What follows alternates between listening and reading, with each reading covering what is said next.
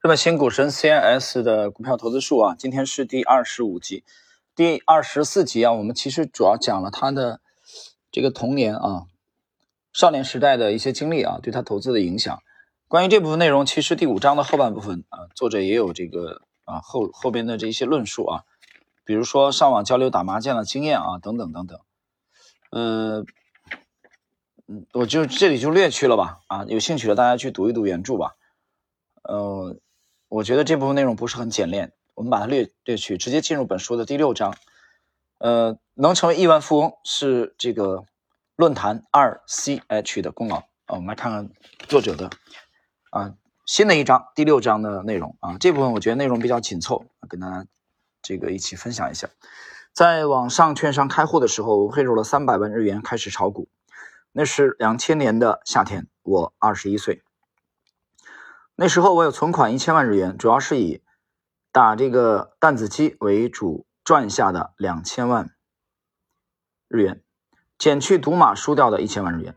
当时的利率特别低，我上小学的时候还是百分之七呢，结果那时候呢就只有百分之零点一，所以存在银行是完全没有道理的。正好几年前日本进行金融系统改革，证券公司的手续费可以自由设定，所以我想这也许是个好机会。补充一句。其实我第一次买股票是在高中的时候，那时正好赶上日本这个 Seven Eleven 进行了几次，啊，就七十一啊，几次十送一的这个拆股。停顿一下啊，说起来这个 Seven Eleven，嗯，我就想起来了，呃，我第一次见到 Seven Eleven 的这个店啊，应该在深圳开的也是比较早的，就是在深圳华强北的这个赛格大厦的啊马路对面。呃，隔着深南大道的路南，那有一个加油站，啊，中国石化加油站嘛，跑加油站再往南，啊，那里当年有一个两千年前后，那里有一个光大证券的营业部，就在营业部的北边，就是一家这个 Seven Eleven 店，很小，七十一，那是两千年前后，应该在深圳，在国内开的都是比较早的，呃，那是日本的这个啊，这个连锁的便利店，应该进入国内在是非常早的店了。现在我不知道那那那家店还在不在，就是最近的这个摇晃的啊，这个楼在在晃动的这个赛格大厦的啊马路对面。好，我们继续。八千日元一股的股票拆股后，一股七千日元，可是马上又回到了八千日元，所以实际上股票上涨了。那拆股的股票就稳赚不赔了。我对我爸说，所以我也拿出十万日元一起买了。虽然 Seven Eleven 的公司股票涨了。但是我的收益部分被我爸拿走了。从那以后，直到二十一岁开户之前，我都没碰过股票。我也不确定二 CH 上有人写道五年来一直赚钱是不是吹牛。但是正因为有了高中的那次经历，我才一直关注着股价，也掌握了波动率，这本身也是好事。刚开始做股票的时候一直赔钱，手里还有的七百万日元和每个月的工资也都追加进去了，账户里余额最少的时候就只有一百零四万日元。我算了算，总共可能赔了一千万日元吧。一千万日元差不多，也就是相当一千万日元啊！大家大家想一想，啊，比较夸张，一千万日元差不多相当于六六十万左右啊，人民币。一段时间，我甚至从父母那儿借来股票进行质押，结果还被平仓了。被平仓的事儿到最后都没跟父母说。赚钱的两年半后，他们重建老家房屋的时候，我出了些钱，算是抵消了。即使这样，我当时想的也只是做三年看看。先花三年时间努力研究，如果不能开花结果的话，我再找其他有趣的事情去赚钱。还有两年继续赔下去的话，手里的钱就不能全投进去。我想的是，即使不赚钱，如果开心的话，作为爱好还可以做下去。这个这事儿挺有趣啊，这这事儿让我想起来，前一段时间我我这个朋友啊，也当然也是亲戚，他跟我讲，他说那个。啊，小区旁边有一个有一个卖菜的，这这小伙还挺帅。我记得有一次可能买过他的，有几次买过他的菜啊。他跟我讲，他说他前一段时间就投资股市，亏了几万块钱就不搞了。当时他，我我这亲戚和朋友跟我说这事儿时，候，我心里在想啊，对他这样的小散来说，可能不搞啊，反而是对的了。因为我又想起了另外一件事，二零一五年的时候。啊，离这里大概只有十公里左右的另外的一个一个这个啊镇上的这个夫妇两个，一五年的上半年曾经很嗨啊，误打误撞被别人的这种股市的狂热的气氛吸引进了 A 股啊，然后还是大赚了一笔，当时很兴奋。不过后来呢，六月份一五年六月份随后的回调啊，让他们把赚的钱全部亏。利润亏回去，然后本金还倒着损失，所以从那以后他们再也不碰股市了。所以怎么去看待这个再也不碰股市了？我觉得再也不碰股市了，其实对相当一部分人而言，我觉得可能也是幸运的啊，因为你至少不用再亏下去了。这是我要讲的第一层意思啊，比如说卖菜、现在卖水果的这个小伙子，说小伙子也三十多岁了啊，他不碰了。他不碰了，他至少不会再亏下去，这是第一层。第二层呢，对那些不甘心还要继续碰的人，我的建议就是你仓位轻一点，甚至说你可以先这个空仓，先提高你的水平。但是第三种人，他既继续玩下去，但是又不愿意提高水平，那么你的结果连第一种彻底不碰的人还不如。因为这是一个非常专业性很强的行业啊，它有很强的行业壁垒。其实，如果你不能意识到这个客观规律的话，你就得掏花很多钱，很高昂的学费，可能若干年以后啊，你亏了很多钱以后才会明白这个道理。继续，你看作者脑子很清楚啊，他说我搞三年研究不能开花结果，我就不玩这个了。我们看看他最后的总结。他说：“还有两年继续赔下去，手里的钱就不能全投进去。我想的是，即使不赚钱，如果开心的话，作为爱好还可以做下去。即使是今天，我也认为，除了特别优秀的交易者，投资的世界里输赢不过是一纸之隔啊，一张纸，偶然性居多。就是说，他认为特别优秀的交易者啊。”还是运气好啊！他这一些这个东西怎么说呢？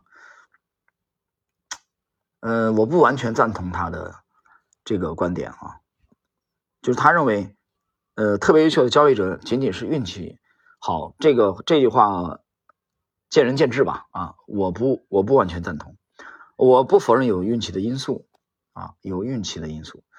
说到这儿，我想起来一个事儿啊。呃，因为前一段时间我记得是月初啊，有有有朋友来跟我交流这个《道德经》的事儿，呃，老子那个李丹这个《道德经》的事儿。关于这个《道德经》啊，我朋友跟我聊起来说，那我这个我就跟他讲这个事儿，其实呃，学术界是有争议的啊。说起来《道德经》，因为他他谈到这个运气啊，我就想起来这这事儿有关联。这个在马王堆汉墓啊，在长沙吧，湖南。出土的时候，实际上是出土的那个那些文献里边，实际上是有一部叫什么叫《得道经》，把那字儿颠倒过来了。啊，这个《得道经》年份具体还是比较早。据说啊，我看到的一一些这个文献的一些报道，这个《得道经》里边的一些文字啊，和我们现在能我们现在现代人能读到的《道德经》啊，内容还是有出入的。啊，举个例子，比如说。这个大器晚成啊，就刚刚他谈到这个运气的问题啊，我想到这儿了。关于大器晚成，那个《得道经》里边其实不是大器晚成，那个“晚”字不是，是免成，大器免成。它跟现在这个大器晚成不一样。现在大器晚成什么意思呢？那么就是你啊，一件这个出色的作品啊，酝酿期比较长，对吧？但是当时的《得道经》那个马王堆汉墓出土的里边。大器免成是什么意思啊？他其实他就强调运气了，他就强调浑然天成，啊，他就强调不要太多的，比如说人工干预啊，或者也就是说再说的违心一点，就是说还是有命和运的意思。所以作者刚才提到这个，除了特别优秀的交易者，大部分是运气，这个话我觉得是一种观点，啊，仅仅是一种观点而已，很多事情。这个世界上就没有说绝对正义，就是老子是绝对正确的啊，唯一的正解，这话本身就是扯淡。当你说出这句话的同时，这就是谬误。对吧？就我的声音是正确的啊，你们都是错的。你听到这种说法，基本上这个人就是病人，有病得治。所以投资也好啊，艺术也好，许许多多的都不存在说什么唯一的正解啊。你说油画好，他说国画好，对吧？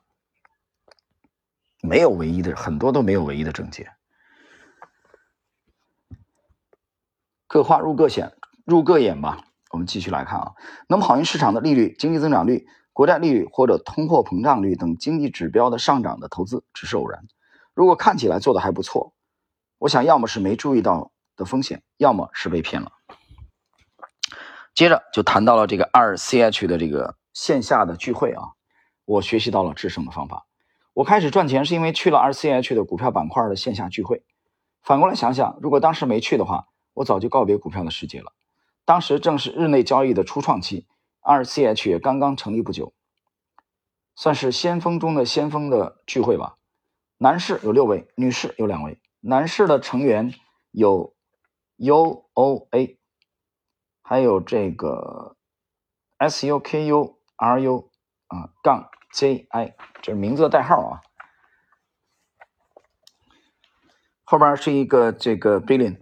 啊，就是亿万的这个意思啊。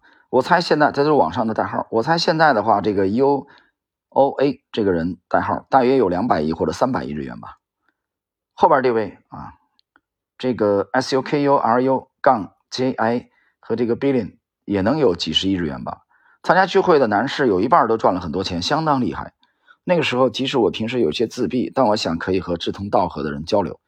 沟通信息也很重要。那次聚会，我正好和其中的一个人啊，Billin 一起坐车回家。他和我年纪相同，看起来像个宅男。我莫名其妙的就感到我们气味相投。他不太会和人沟通，我们中间就隔了一个空座，一句话也没说，就是静静的坐着。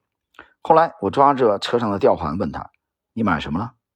他没有看我，回答道：“DYDO，D-R-I-N-C-O。”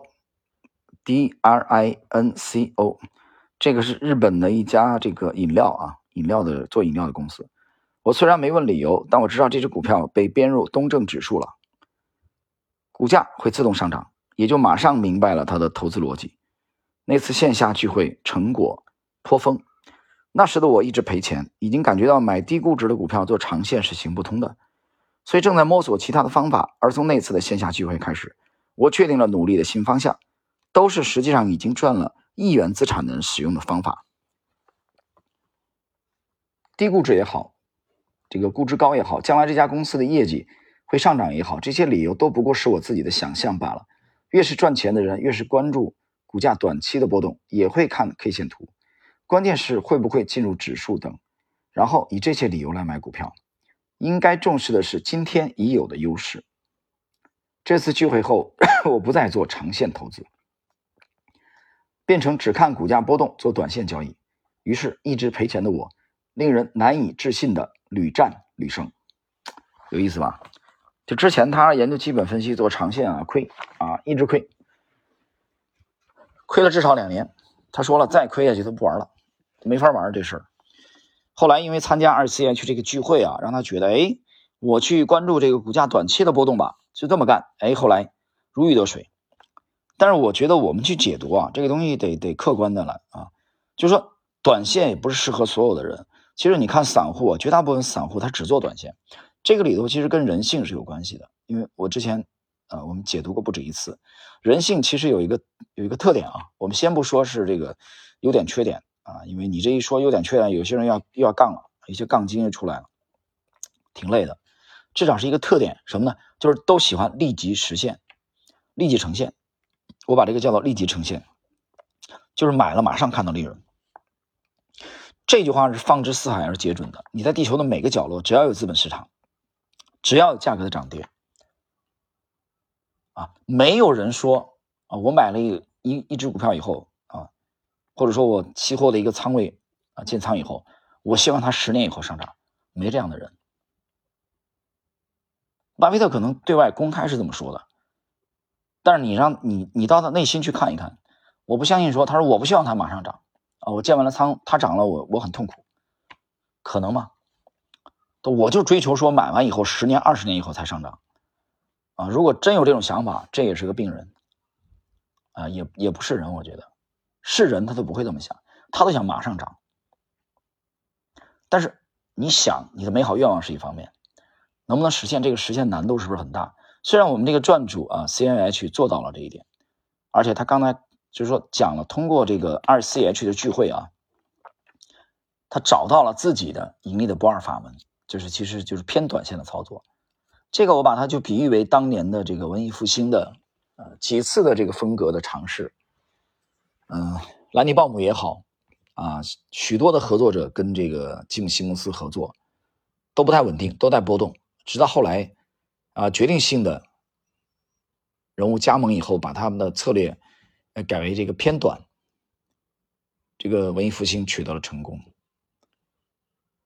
但是。文艺复兴的这个成功的案例，或者二 C H 的成功案例，到底是不是幸存者偏差呢？是不是这个正态分布里边的肥尾呢？大家我觉得值得深深的思考这个问题。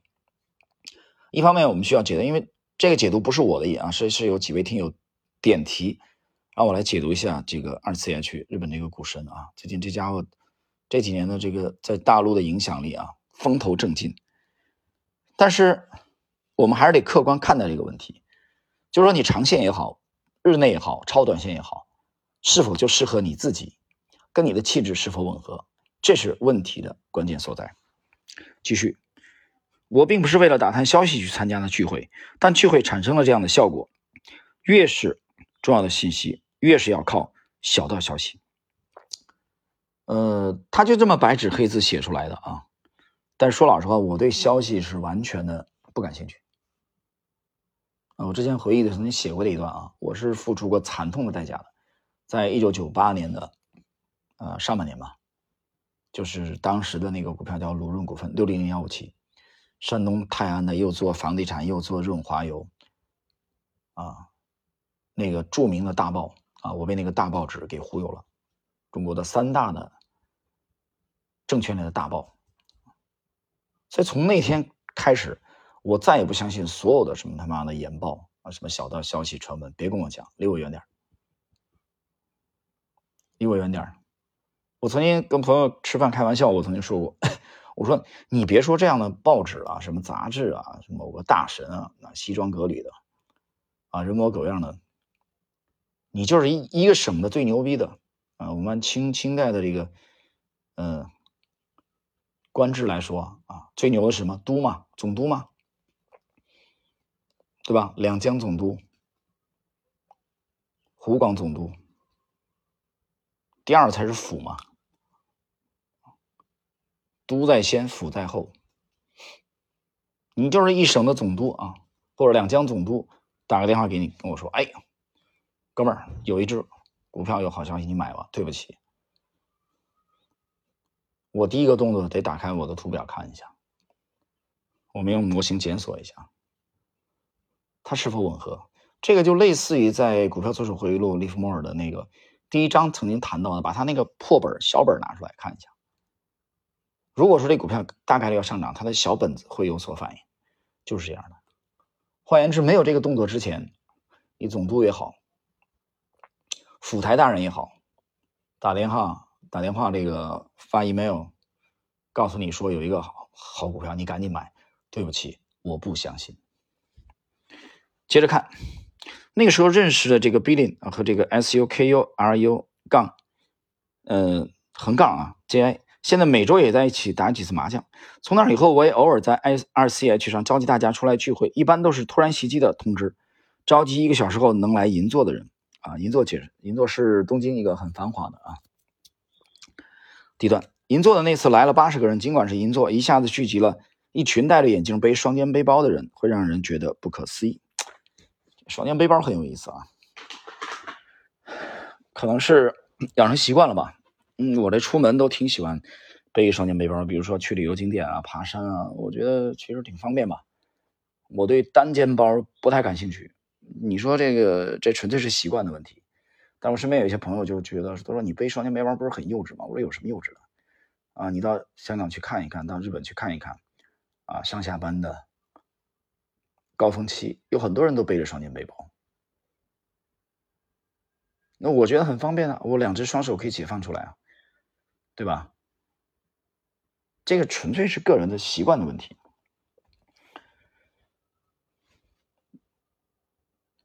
而我就觉得特别有意思，就是突发奇想，所以也没有聚会的地点。我预约了一个酒店的宴会厅，酒店说，因为是当天租用，所以不能取消。一个人的费用是三点五万日元，很贵。我大约，嗯，这个付了三百万日元。但是我喜欢和有共同兴趣爱好的人交流，花那些钱也不觉得什么。但是聚了一段时间，氛围变得越来越糟，赔钱的人喝醉后发飙动粗的事情越来越多，我觉得不太开心。连续两次在聚会上都有麻烦，我就不再组织了。所以这一集啊，他谈到了跟志同道合的交流，志同道合者交流这个二的 CH 这个论坛给他的影响，也找到了适合自己交易风格的日内啊短线超短线，改变了之前那种就是。主要的是以基本分析研究的啊，这种这种风格啊，所以我觉得物以类聚吧，啊，比如最近这两天我跟我在上海的这个这个球友啊，搭子我们固定的这个那说每周去打球，嗯，我们那个俱乐部，我们那那个那打了那个那个球会啊，教练还是王励勤的这个启蒙教练，但是我们水平肯定只是在业余里面混啊，这哥们我们我们俩每人一个双肩背包啊，约好了时间。啊，里边电脑球拍，现在想想挺好玩所以志同道合也好。那这一集呢，主要是讲 通过这个论坛的线下的聚会啊，他和一些这个做的比较出色的投资者的交流，改变了他的投资风格。好了，时间关系呢，今天这一集内容我们就解读到这里。